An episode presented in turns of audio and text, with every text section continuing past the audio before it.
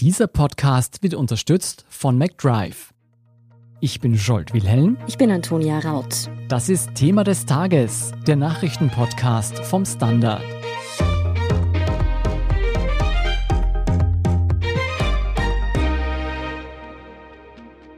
Es war das Jahr der Pandemie und als solches wird 2020 wohl auch in die Geschichte eingehen. Doch während das Coronavirus uns alle in Atem hielt, ist in den vergangenen zwölf Monaten jede Menge geschehen, das ebenfalls von großer Bedeutung war. Und zwar von Terroranschlägen über Wirtschaftsskandale bis hin zu sportlichen Erfolgen. Mit unseren Standardkollegen und Kolleginnen lassen wir diese bedeutenden Ereignisse abseits von Corona noch einmal Revue passieren. Ja, noch bevor das Coronavirus die Welt vollständig vereinnahmen konnte, beschäftigte Österreich zu Beginn des Jahres vor allem die neue türkisgrüne Regierung. Eine Koalition, die sich in vielen Kernfragen nicht uneiniger sein konnte, versprach das Land mit frischem Wind und klar aufgeteilten Kompetenzen wirtschaftlich und umweltpolitisch nach vorne zu bringen. Die erste Prüfung dieses Bündnisses kam allerdings in Form von tausenden Menschen, die unter lebensbedrohlichen Umständen hunderte Kilometer weit entfernt in Griechenland aufschlugen und auf eine bessere Zukunft in der EU hofften.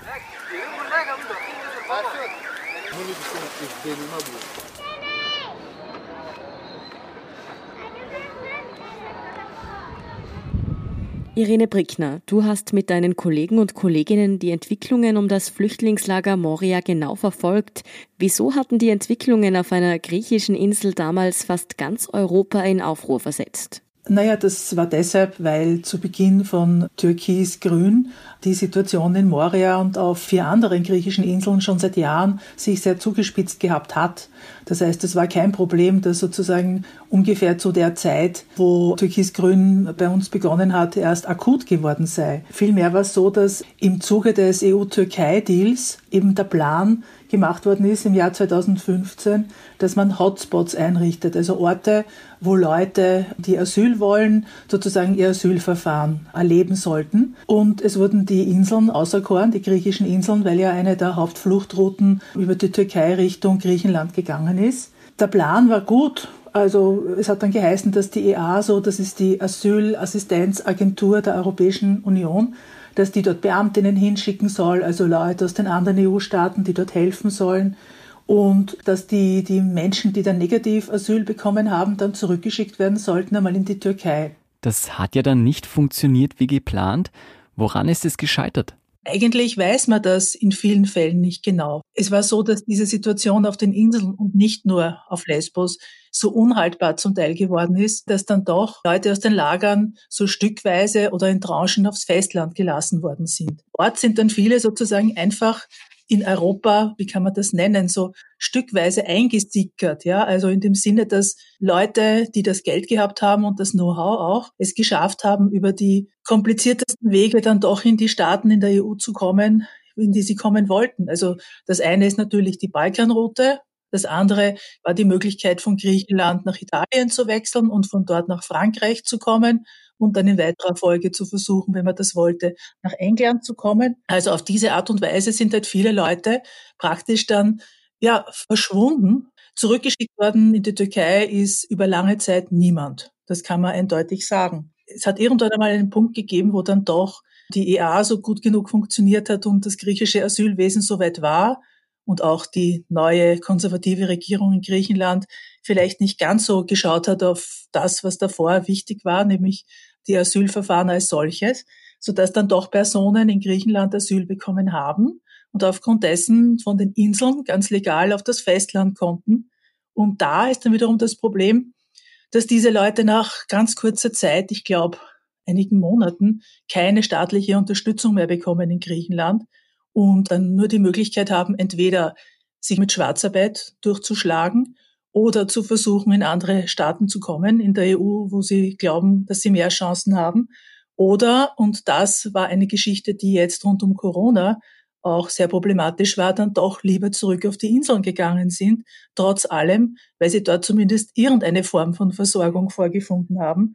Und so ist er zum Beispiel nach Moria Corona eingeschleppt worden. Das war ein Mensch aus Somalia, der Asyl bekommen hatte und der nach Athen gekommen ist und der nach zwei, drei Wochen gemerkt hat, dass er dort null Chancen hat und der zurückgegangen ist. Und so hat einer der zum Glück kleinen Ausbrüche von Corona in Moria begonnen. Hm, das klingt für mich so, als hätte sich die Situation für die Menschen vor Ort übers Jahr nicht verbessert. Absolut.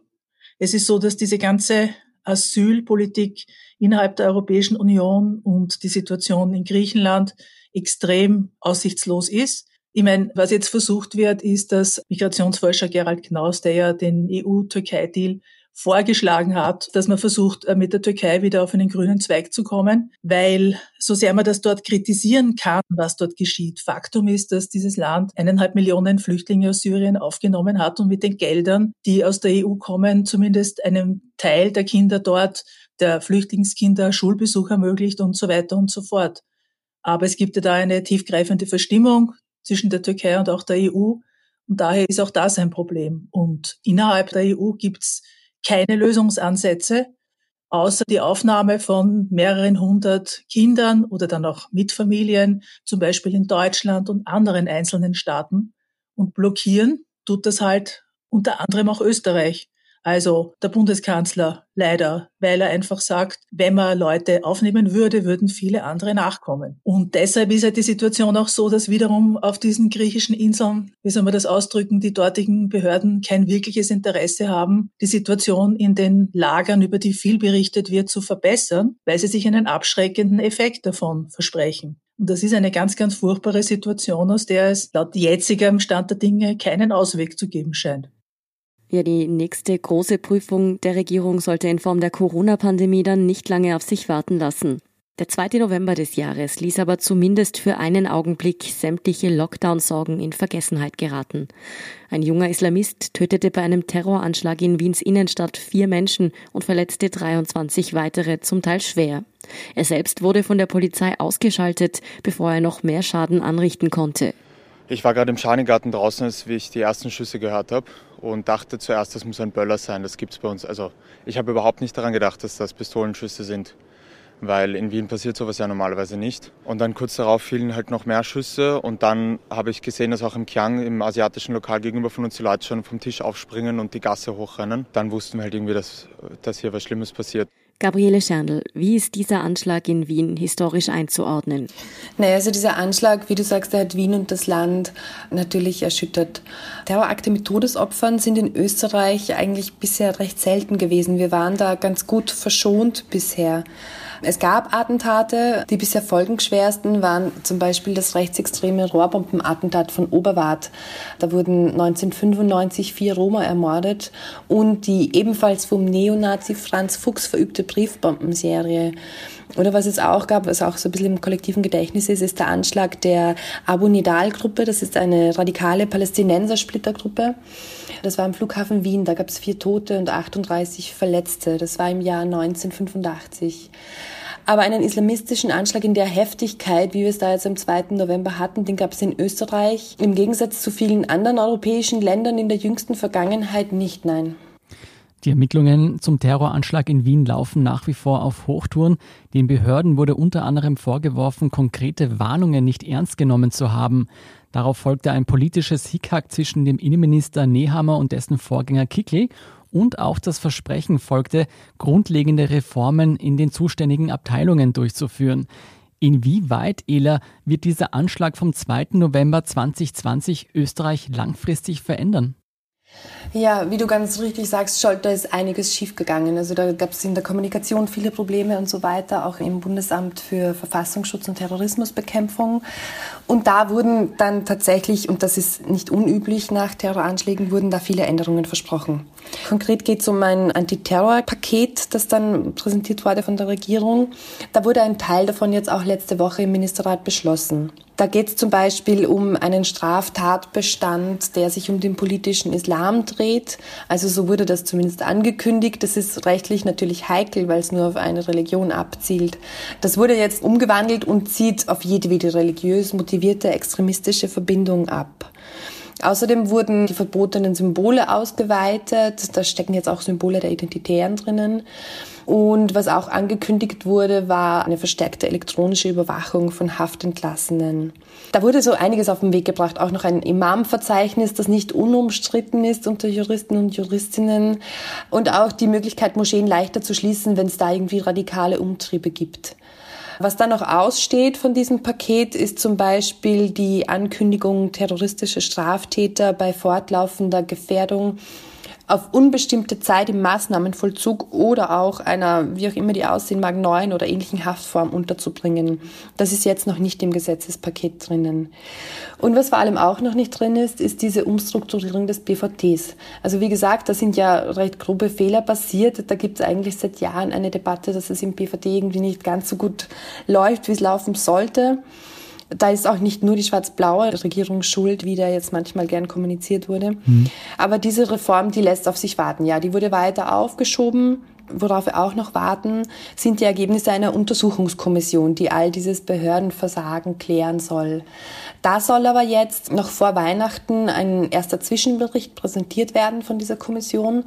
Und diese Ergebnisse sollen dann eben auch in die zweite Etappe dieses Pakets, dieser Umsetzung des Antiterrorpakets einfließen. Das sind jetzt die ganzen politischen Konsequenzen. Hast du denn das Gefühl, dass uns dieser Anschlag als Gesellschaft noch länger begleiten wird? Ja, das glaube ich schon. Also man sieht das ja jetzt auch, ich weiß nicht, wann du das letzte Mal am Schwedenplatz warst, aber diese Anteilnahme in der Bevölkerung, die es da gab, die ist immer noch da. Ich glaube, dass sich da schon viel bewegt hat in den Köpfen. Mhm. Einerseits ist natürlich plötzlich diese eigenartige, irrationale Angst vor Anschlägen real geworden. Wir alle in Wien kennen den Schwedenplatz, sind da immer wieder mal. Andererseits aber hat der Anschlag natürlich auch gezeigt, wie stark es wirklich um den zivilgesellschaftlichen Zusammenhalt in Österreich steht. Und zwar sehr stark. Kein Terroranschlag wird es schaffen, dass unsere Gesellschaft im Zusammenhalt zerrissen oder gespaltet wird.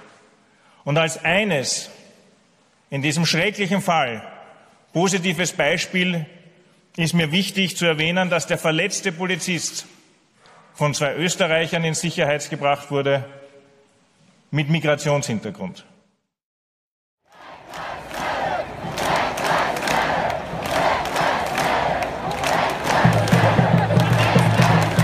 Während Coronavirus uns weitgehend in die eigenen vier Wände verbannte, trieb im Frühling die Tötung des Afroamerikaners George Floyd in Polizeigewahrsam Menschen in den USA auf die Straßen. Und auch in Europa zeigten sich tausende Menschen mit der Black Lives Matter Bewegung solidarisch, die Rassismus weltweit den Kampf ansagt. Erik Frei, wir hatten in diesem Jahr ausführlich über diese Ereignisse berichtet. Wieso hat sich die Black Lives Matter Bewegung 2020 so viel Gehör verschaffen können? Wieso ist dieses Eintreten gegen Rassismus gerade dieses Jahr so schlagkräftig geworden?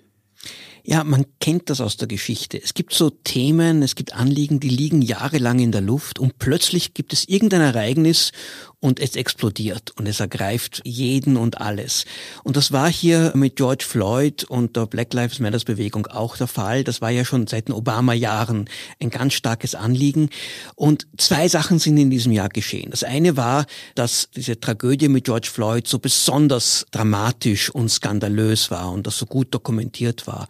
Und dann hatten wir Donald Trump im Weißen Haus. Und damit war die Bereitschaft von sehr, sehr vielen, auch linksliberalen Amerikanern zu protestieren besonders groß. Und diese beiden Sachen haben dieser Bewegung in diesem Sommer so viel Kraft gegeben. Black Lives Matter hat große Teile der westlichen Bevölkerung erfasst, unter anderem auch, weil sich viele prominente Persönlichkeiten dafür einsetzten. Glaubst du, dass dieser lautstarke Einsatz gegen Rassismus nachhaltig etwas bewirken können wird? Also solche Entwicklungen bewirken etwas. Sie verändern das Bewusstsein, sie sensibilisieren. Und in diesem Fall war es vor allem das Bewusstsein des strukturellen Rassismus, den, den man nicht so offensichtlich sieht, den man auch in sich nicht wirklich zugeben will und dann doch versteht, ja, auch ich trage irgendwie dazu bei. Ich glaube, das hat im Jahr 2020 zugenommen. Aber es gibt dann auch immer einen Bumerang, einen Backlash-Effekt. Mhm. Und den gab es auch hier. In den USA zum Beispiel war dann diese weitere Forderung nach Defund the Police, also der Polizei, dass die, die Gelder abzuschneiden, etwas, was den Demokraten wiederum bei den Wahlen im November geschadet hat und möglicherweise wiederum der Gegenbewegung wieder Auftrieb gegeben hat. Es geht in Wellen, aber insgesamt glaube ich, dass das Jahr 2020 sehr wohl ein Beitrag dazu sein wird, dass der Rassismus in der westlichen Welt eher abnimmt als zunimmt. My fellow Americans, the people of this nation have spoken. They've delivered us a clear victory, a convincing victory, a victory for we the people. We've won with the most votes ever cast on presidential ticket in the history of the nation. 74 million. Ja, die größte politische Nachricht aus den USA war dieses Jahr vielleicht aber dennoch die Abwahl Donald Trumps. Der hochumstrittene Präsident wird nach nur einer Amtszeit von dem Demokraten Joe Biden abgelöst werden. Nach einem fast schon unglaublichen Feldzug des Trump-Lagers, den eindeutigen Wahlausgang zu torpedieren, hat mittlerweile auch die republikanische Führung Bidens Sieg anerkannt. Erik, ist damit die Ära Trump nach vier aufwühlenden Jahren endgültig zu Ende? Also ich befürchte nein. Die Trump-Präsidentschaft wird am 20. Jänner zu Ende gehen, auch wenn Trump sich mit Händen und Füßen dagegen wehren wird und noch in diesen nächsten vier Wochen noch alles tun wird, um das zu verhindern und auch zu allen auch illegalen Methoden möglicherweise greifen wird. Aber das Problem ist eher, Trump bleibt die dominierende Figur in der Republikanischen Partei. Die Republikaner bleiben eine sehr, sehr mächtige Kraft in der amerikanischen Politik. Er hat Geld, er hat Geld gesammelt, Millionen, um das Wahlergebnis umzuwerfen hier. Er hat sein Twitter-Konto und tweetet und er jagt allen republikanischen Amtsträgern dauernd Angst und Schrecken ein, indem er sagt, wenn ihr nicht hundertprozentig loyal zu mir steht, dann werde ich einen Herausforderer unterstützen, dann seid ihr in den Vorwahlen bereits euer Amt los.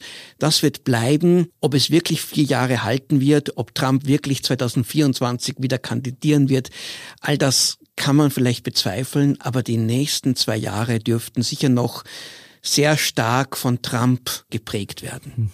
Das ist jetzt natürlich nur eine persönliche Einschätzung, aber hast du nicht das Gefühl, dass seit dem Sieg Joe Bidens es zumindest deutlich einfacher geworden ist, diese ständigen Tweets und Sticheleien Trumps zu ignorieren?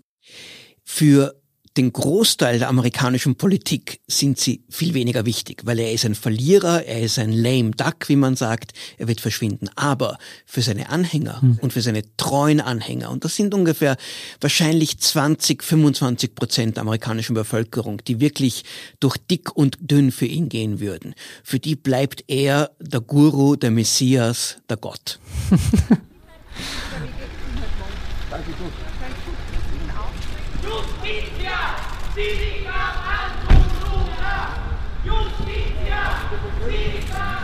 Ja, eine weitere Ära, nämlich ein mehrjähriger Skandal, ist auch in Österreich zu Ende gegangen, nämlich der Buwog-Prozess. Der ehemalige Finanzminister Karl-Heinz Grasser und weitere Angeklagte sind zu mehrjährigen Haftstrafen verurteilt worden. Andreas Schnauder, du und viele Kollegen aus dem Wirtschaftsressort des Standard habt diesen Fall mehr als ein Jahrzehnt lang begleitet. Ist dieser Skandal damit endgültig abgehandelt oder wird er uns wohl auch 2021 weiterverfolgen? Ja, ich glaube, 2020 wird auch in die Geschichte eingehen, weil es da wirklich einen großen Knalleffekt gegeben hat. Bekanntermaßen hat ja das Straflandesgericht Wien Anfang Dezember gegen Karl-Heinz Grasser eine nicht rechtskräftige Haftstrafe von acht Jahren ausgesprochen.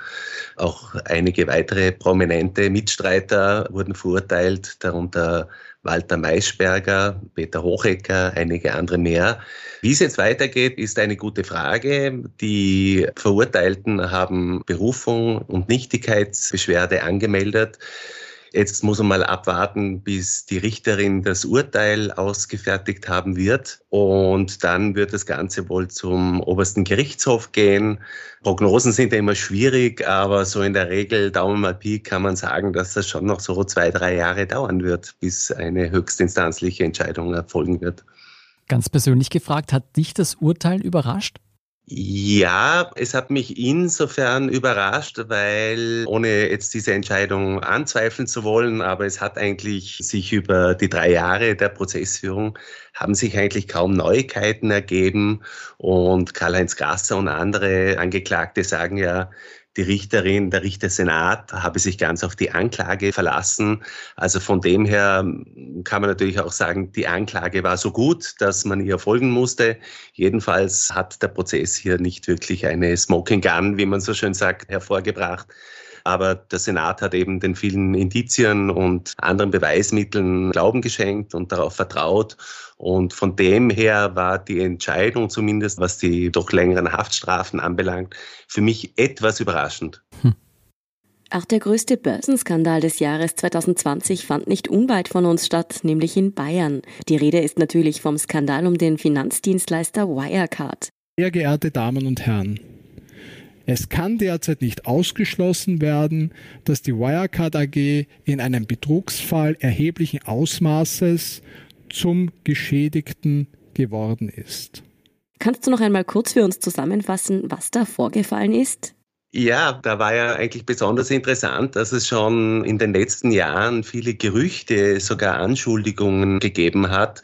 Wirecard sei ein einziges Kartenhaus. Und das ist insofern schon bemerkenswert, weil Wirecard Mitglied war in jenem Börsenindex der Frankfurter Börse, in dem die Unternehmen mit dem größten Börsenwert inkludiert sind. Und da sollte man doch glauben, dass es sich hier um Konzerne handelt, die besonders sattelfest sind, sage ich jetzt einmal. Und um zurückzukommen auf diese Gerüchte und Anschuldigungen, es hieß immer, da sind Guthaben ausgewiesen, die es in Wahrheit gar nicht gibt. Das war immer so ein bisschen schwindlig, sage ich jetzt mal, weil äh, große Geschäftsfelder werden in Asien gemacht und da hat man offenbar nicht so genau hingesehen. Ja, jedenfalls im Juni hat sich dann erhärtet, dass das Ganze ein Kartenhaus ist. Diese milliardenschweren Guthaben sind tatsächlich nicht vorhanden. Das musste dann auch der Wirtschaftsprüfer eingestehen. Und dann schlitterte Wirecard sehr schnell in die Pleite. Es gibt riesige Verfahren. Anleger haben Milliarden verloren. Was ist denn die Konsequenz aus diesem Skandal? Wo stehen die Ermittlungen jetzt? Ja, es gibt Konsequenzen auf einigen Ebenen. In Deutschland gibt es einen Untersuchungsausschuss zu dem Thema. Da hat auch der langjährige österreichische Konzernchef Markus Braun ausgesagt, beziehungsweise eigentlich dort nicht viel gesagt, aber er musste jedenfalls hingehen. Ermittelt wird nicht nur gegen Braun, der sitzt übrigens in München in Untersuchungshaft, sondern auch gegen den früheren Finanzchef, auch ein Österreicher namens Jan Masalek.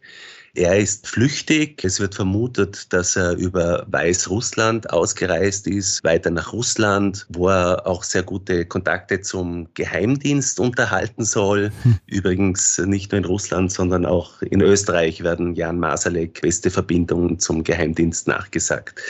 Ansonsten ermittelt die Staatsanwaltschaft wegen des Verdachts des bandenmäßigen Betrugs. Also es ist einfach eine Riesenaffäre mit sehr vielen strafrechtlichen Facetten. Wann es hier aber wirklich konkrete Schritte, sprich zu einer Anklage kommen soll, kann man derzeit nicht sagen. 2020 war aber nicht nur das Jahr der Skandale, sondern auch jenes der Kleinanleger. Noch nie zuvor haben so viele Menschen mit Aktien gehandelt wie heute und haben trotz Börsensturz im März für einen massiven Aufschwung an den Märkten gesorgt.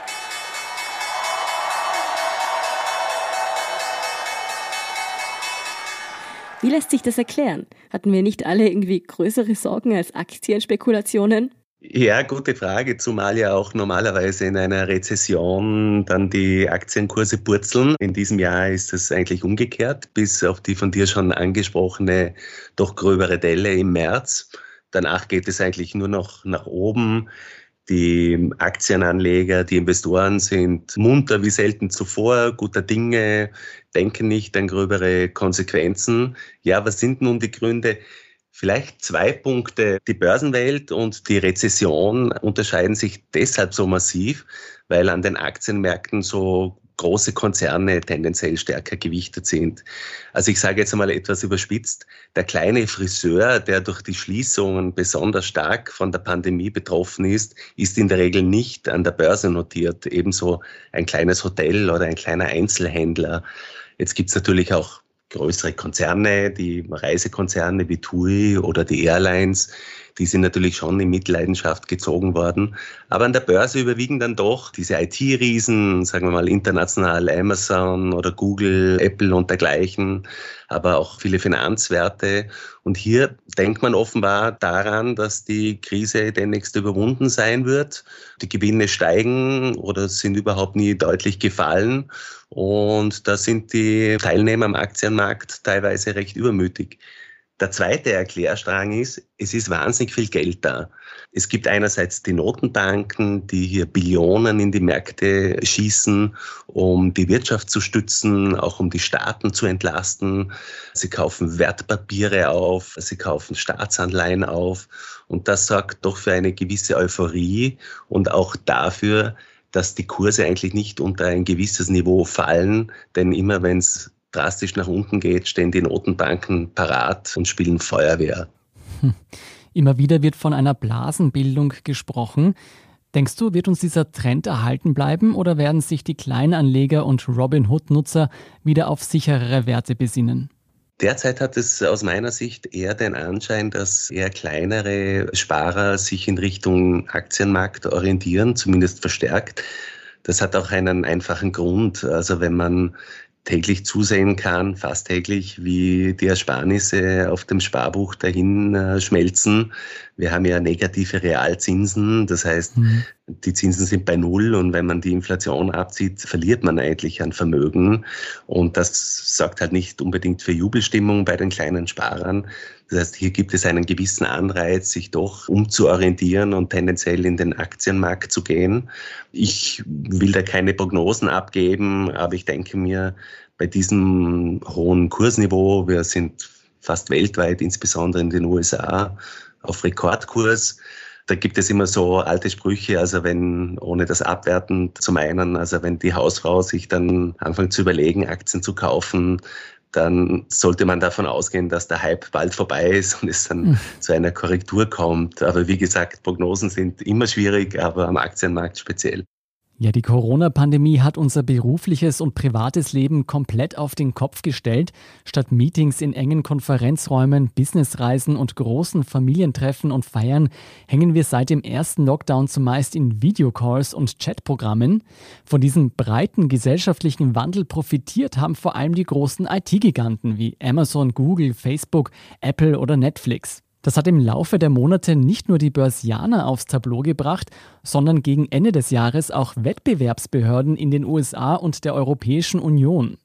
I'm just asking you, Mr. Zuckerberg, since March of 2012, after that email conversation, how many competitors did Facebook end up copying? Uh, Congresswoman, I, I, can't give you a, a, a number of, of, companies. Is it less than five?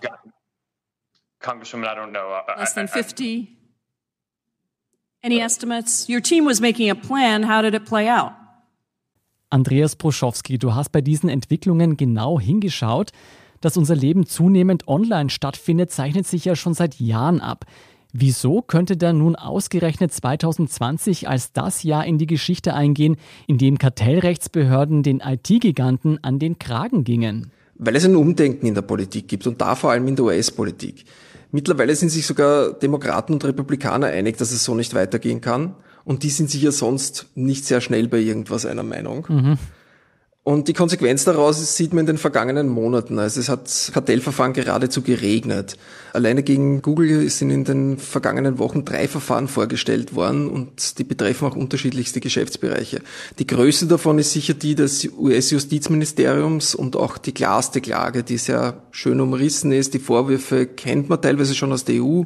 Es geht um die Suchdominanz durch Deals mit Apple oder Mozilla. Und was wirft man Facebook vor? Ja, bei Facebook geht es vor allem darum, dass das Unternehmen angeblich seine Marktmacht ausgenutzt hat und sein Geld, um Instagram und WhatsApp zuzukaufen und damit zwei strategisch wichtige Teile fürs künftige Geschäft.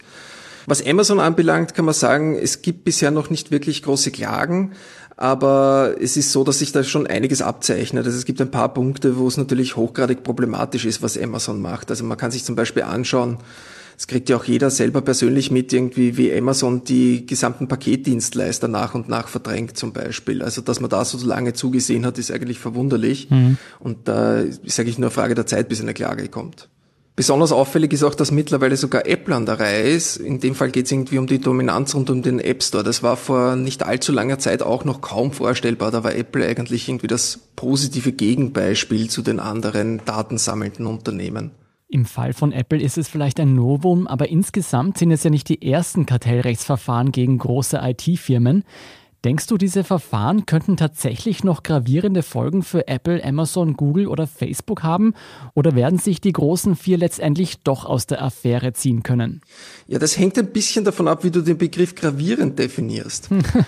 Also zunächst muss man mal die Erwartungen zurückschrauben. Ja? Also solche Verfahren dauern sehr, sehr lange. Das zentrale Verfahren gegen Google, also das des US-Justizministeriums, wird nach aktuellen Schätzungen etwa erst 2023 überhaupt beginnen. Mhm. Also bis es dann ein Urteil gibt und irgendwelche Konsequenzen davon, kann es natürlich dauern. Ne?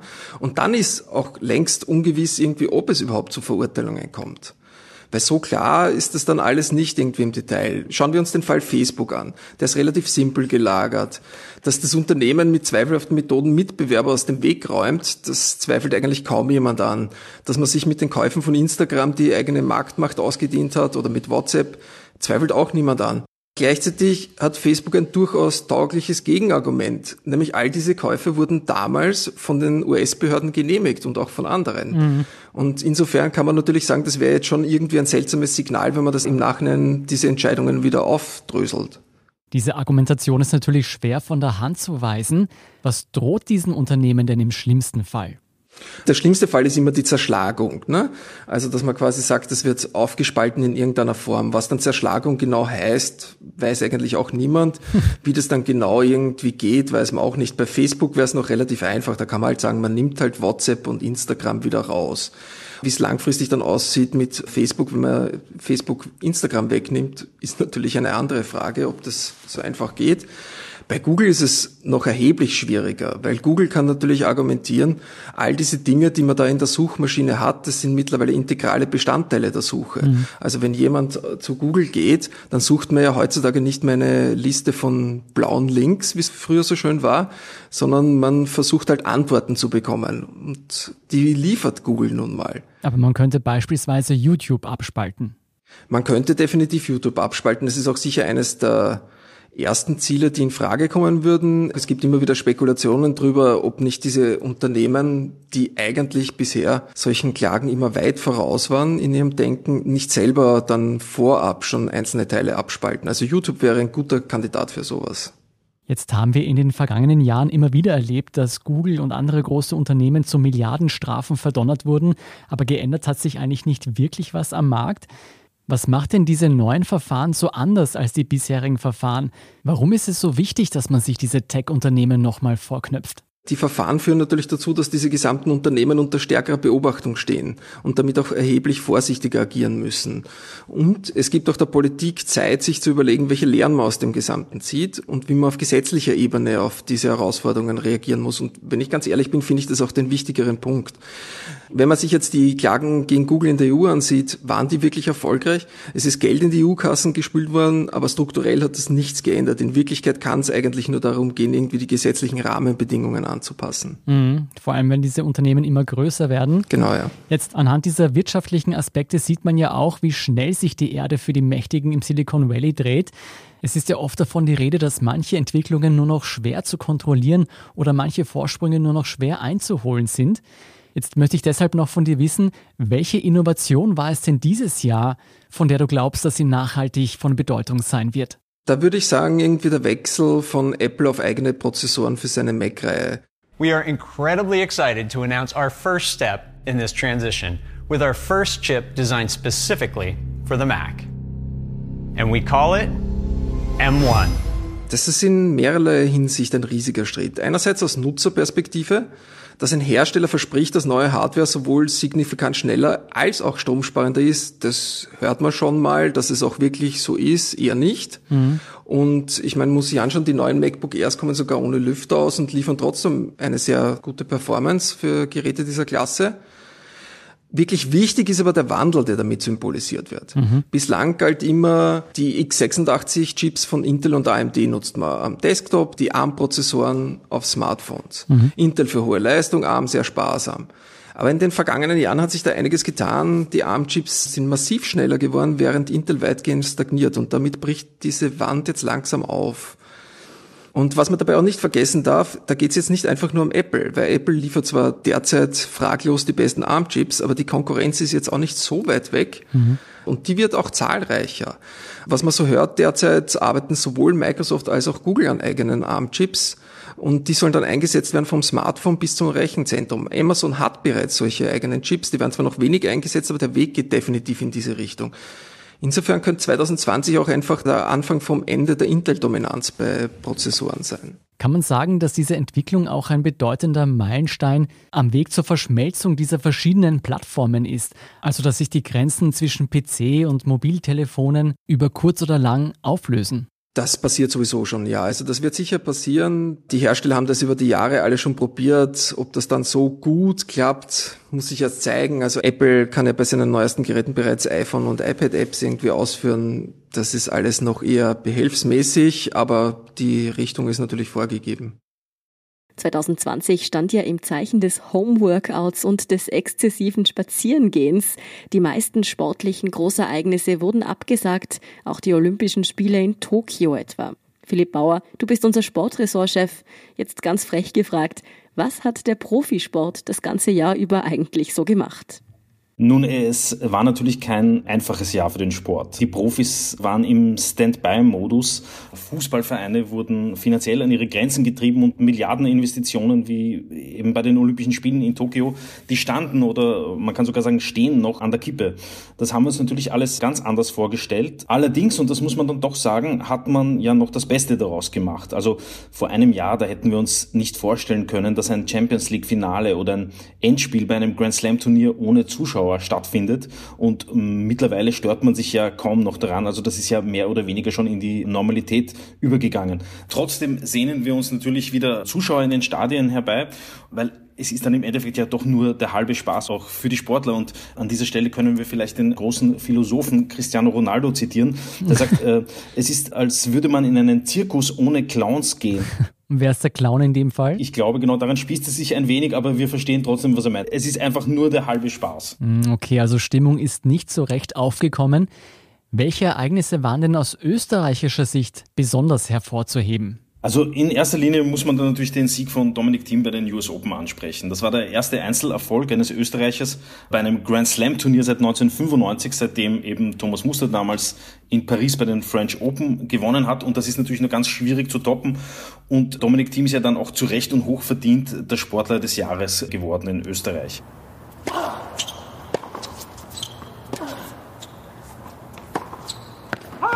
Game, set a match, a team. Wir erinnern uns zurück an dieses phänomenale Endspiel gegen Alexander Zverev. Das war eine unfassbare Achterbahnfahrt. Team stand da wirklich ganz, ganz kurz davor, dieses Match zu verlieren. Und das wäre ganz ohne Zweifel sicher die bitterste Niederlage seiner Karriere gewesen. Dass er dieses Finale dann doch noch gewonnen hat, das macht ihn wirklich zu einem großen Champion. Und Boris Becker, die deutsche Tennislegende, hat ihn ja als Houdini des Tennissports bezeichnet. Und das meiner Meinung nach völlig zu Recht. Ein anderes Highlight aus österreichischer Sicht ist natürlich der Erfolgslauf von David Alaba beim FC Bayern München. Der hat da zum zweiten Mal die Champions League gewonnen, zum neunten Mal die deutsche Meisterschaft und zum sechsten Mal den DFB-Pokal. Das sind wirklich unfassbare Zahlen. Und nur um das zurechtzurücken, kein Spieler in der Geschichte hat öfters die deutsche Meisterschaft gewonnen als David Alaba. Also darauf kann er schon sehr, sehr stolz sein und er hat seinen Platz in den Geschichtsbüchern sicher. Er ist, man kann sagen, wirklich schon eine Legende des Fußballs. Ja, alle beide, David Alaba und Dominik Thiem, sind ja noch jung.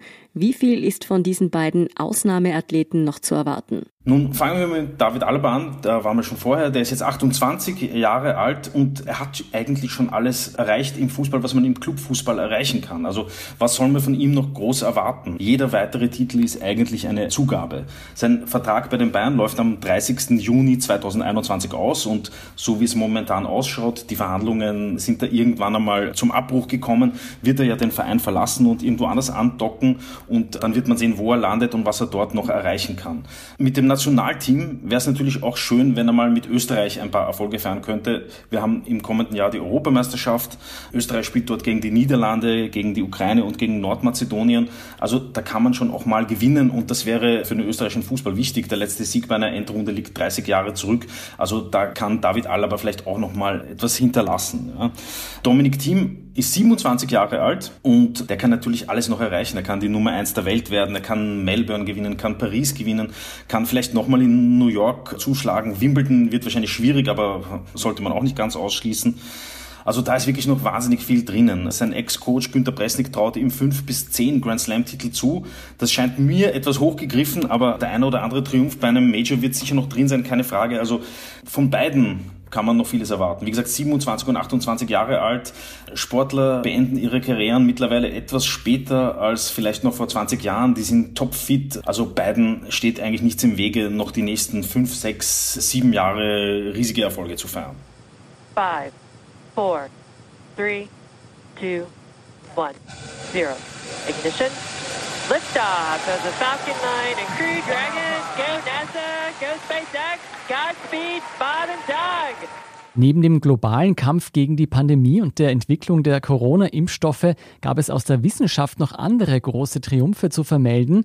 David Rennert, erstmals in der Geschichte der Menschheit gelang es einem privaten Raumfahrtunternehmen, Astronauten zur internationalen Raumstation ISS zu bringen. Warum ist dieser Schritt so bedeutend? Ja, dieser Start im Sommer war ein Meilenstein in mehrfacher Hinsicht. Der erfolgreiche Astronautenflug eines neuen Raumschiffs mit ganz aktueller Technik ist für sich genommen natürlich eine große Sache. Gleichzeitig war der SpaceX-Start im Sommer aber auch für die Allgemeinheit der bisher sichtbarste Schritt in einer Entwicklung, die sich in der Raumfahrt schon seit Jahren entwickelt und jetzt immer mehr Fahrt aufnimmt, und das ist die Kommerzialisierung. Insbesondere die USA setzen schon lange darauf, inzwischen einen kommerziellen Markt zu etablieren, indem sich Raumfahrtagenturen nicht mehr selbst als äh, die Entwickler und Betreiber sehen, sondern eigentlich Kunden werden. Und das soll mehr Innovation bringen und vor allen Dingen auch die Kosten senken. SpaceX hat da derzeit sicher die Nase vorn, wird aber schon bald Konkurrenz bekommen. Die astronautische Raumfahrt ist aber natürlich nur einer von vielen Bereichen, um die es da geht. Mhm. Wichtige andere Domänen sind zum Beispiel Satellitentransporte, Erdbeobachtung, Telekommunikation. Und da tut sich überall eben in diesem privaten Sektor sehr viel. Auch für Europa ist das ein großes Thema. Der österreichische Geophysiker Josef Aschbacher, der letzte Woche zum künftigen Chef der Europäischen Weltraumorganisation gewählt wurde, hat mir erzählt, er hält die Kommerzialisierung in der Raumfahrt für einen der größten Paradigmenwechsel in diesem Bereich und will auch in Europa in diese Richtung viel weiterbringen in Zukunft. Paradigmenwechsel ist auch ein gutes Stichwort. Ist mit dieser Privatisierung der Raumfahrt auch ein neues Zeitalter des Weltraumtourismus angebrochen? Ja, das ist eine gute Frage. Vom Zeitalter des Weltraumtourismus ist ja eigentlich schon sehr lange die Rede. Mhm. Ähm, bisher hat es nur ein paar wenige sehr wohlhabende Menschen gegeben, die sich diesen Traum, wenn sie ihn denn hatten, erfüllen konnten. Mhm. Privatunternehmen werden ein Angebot für zahlungskräftige Kunden in den kommenden Jahren sicherlich stark ausbauen und die Kosten weiter drücken.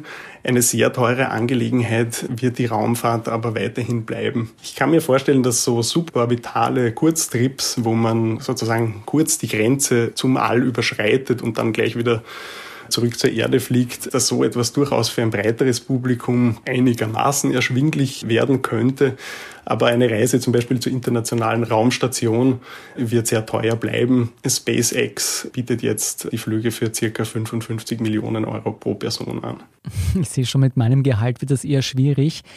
Sag mal, wie sieht es aus mit bemannten Reisen zum Mars? Sind wir diesem Traum auch ein Stück näher gerückt? Ein Stück weit vielleicht schon, weil zumindest was die technische Machbarkeit anbetrifft, da sicher viel in Schwung kommt, gerade auch mit den privaten Unternehmen, die sich da Konkurrenz machen in der Entwicklung von neuen Raketen, von neuen Raumschiffen. Aber die großen ungelösten Fragen für einen menschlichen Besuch beim Mars, die sind einfach ungelöst und das sind in erster Linie medizinische Probleme, die einfach durch die lange Reise durchs All und vor allen Dingen auch dann den Aufenthalt am Mars entstehen und die noch viel zu riskant sind, um Menschen wirklich dorthin zu schicken. Mhm. das große Abenteuer nicht nur im Weltall, sondern auch auf der Erde stattgefunden haben, das zeigt auf jeden Fall die bisher größte Arktis-Expedition Mosaik.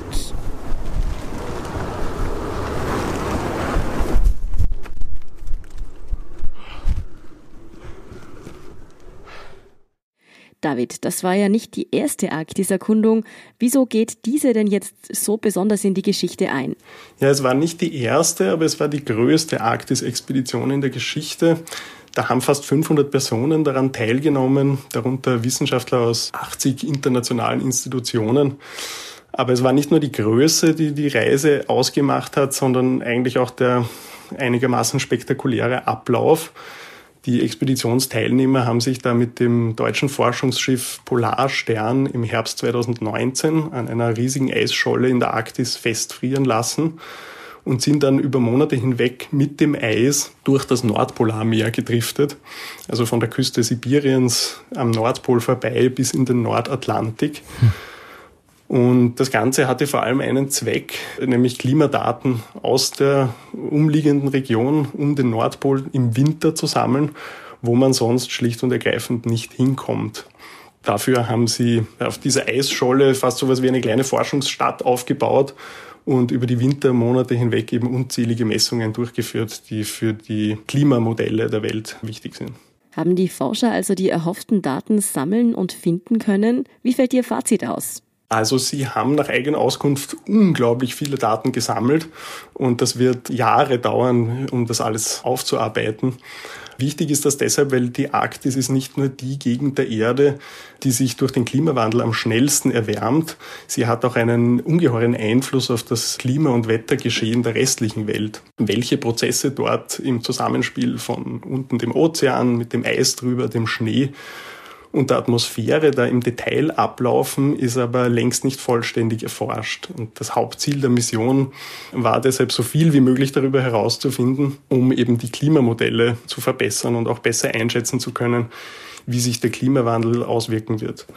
Bis eben diese Daten alle wirklich ausgewertet sind, wird das noch dauern, aber die Forscher haben schon einige sehr unmittelbare Ergebnisse und Erlebnisse mitgebracht und die sind leider nicht erfreulich.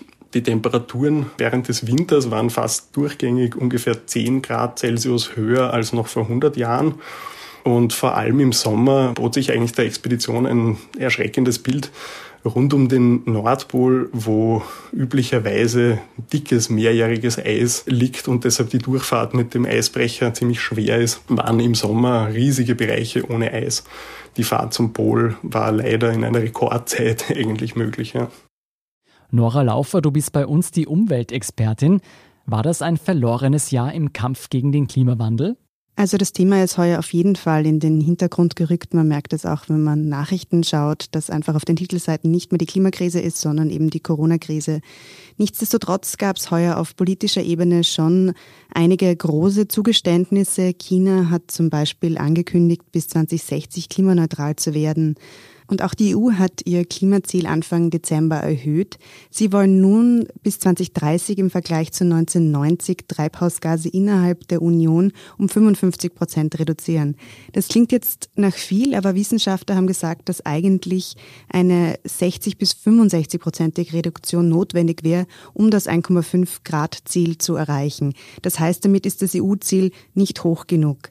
Außerdem sind das alles bisher nur Ankündigungen. Maßnahmen fehlen weiterhin. Das sieht man jetzt auch bei den angekündigten Konjunkturpaketen. Bei den meisten, wenn man sich das global anschaut, fehlt eigentlich der Klimaschutz. Und das ist ein schlechtes Zeichen. Ja, und ebenfalls alles andere als erfreulich waren auch die vielen Waldbrände überall auf der Welt, von Australien bis Kalifornien. Wie verheerend waren diese Brände tatsächlich? Also die Brände haben natürlich die Menschen, die in diesen Gebieten leben, stark getroffen. Auch die Flora und Fauna war sehr stark geschädigt. Dazu kommt auch noch ein massiver Treibhausgasausstoß.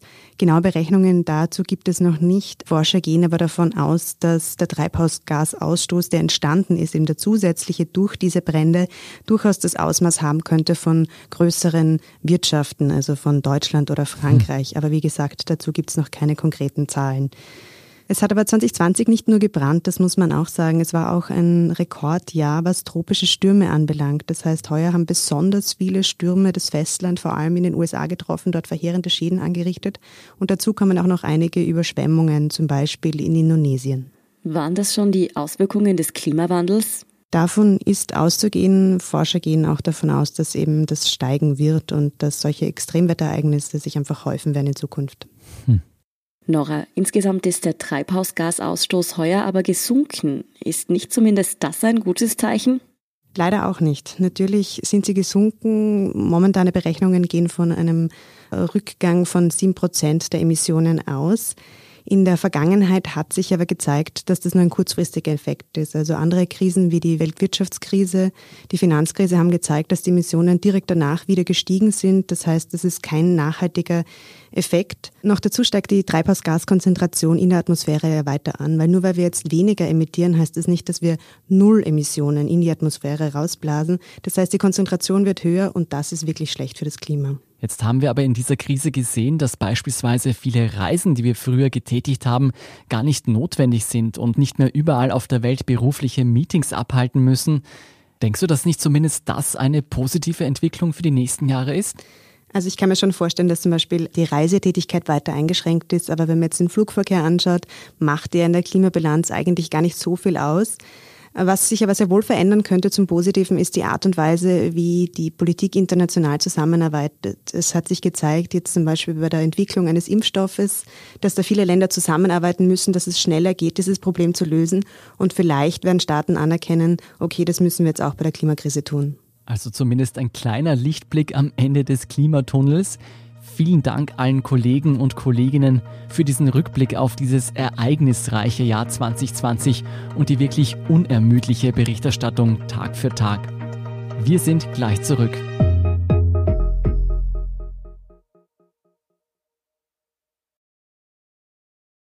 Wenn du endlich wieder einen Big Mac genießen willst oder du gerade im Auto unterwegs bist, dann stell dir vor, McDonald's bringt's jetzt wieder.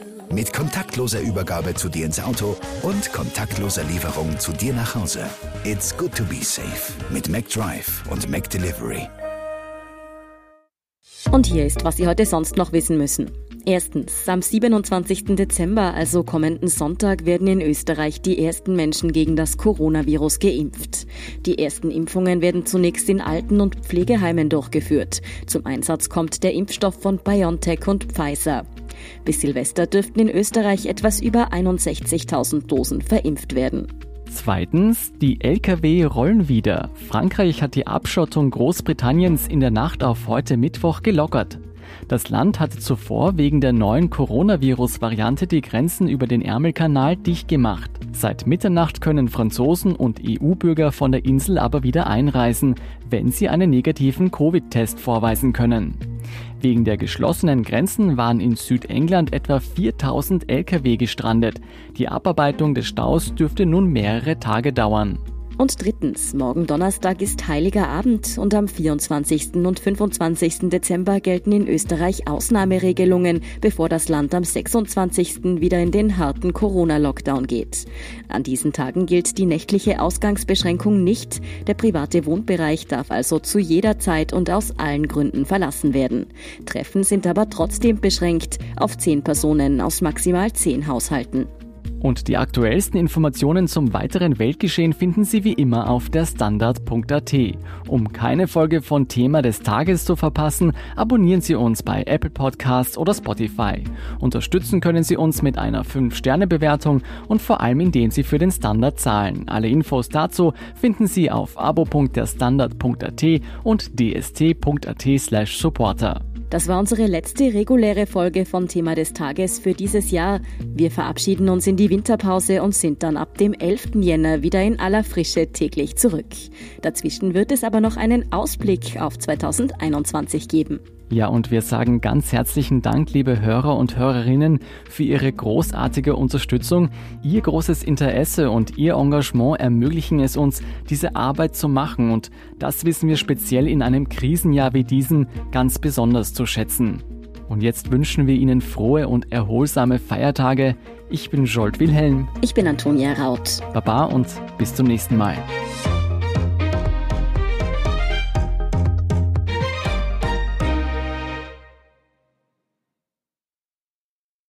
Wenn du endlich wieder einen Big Mac genießen willst oder du gerade im Auto unterwegs bist, dann stell dir vor, McDonald's bringt's jetzt wieder. Mit kontaktloser Übergabe zu dir ins Auto und kontaktloser Lieferung zu dir nach Hause.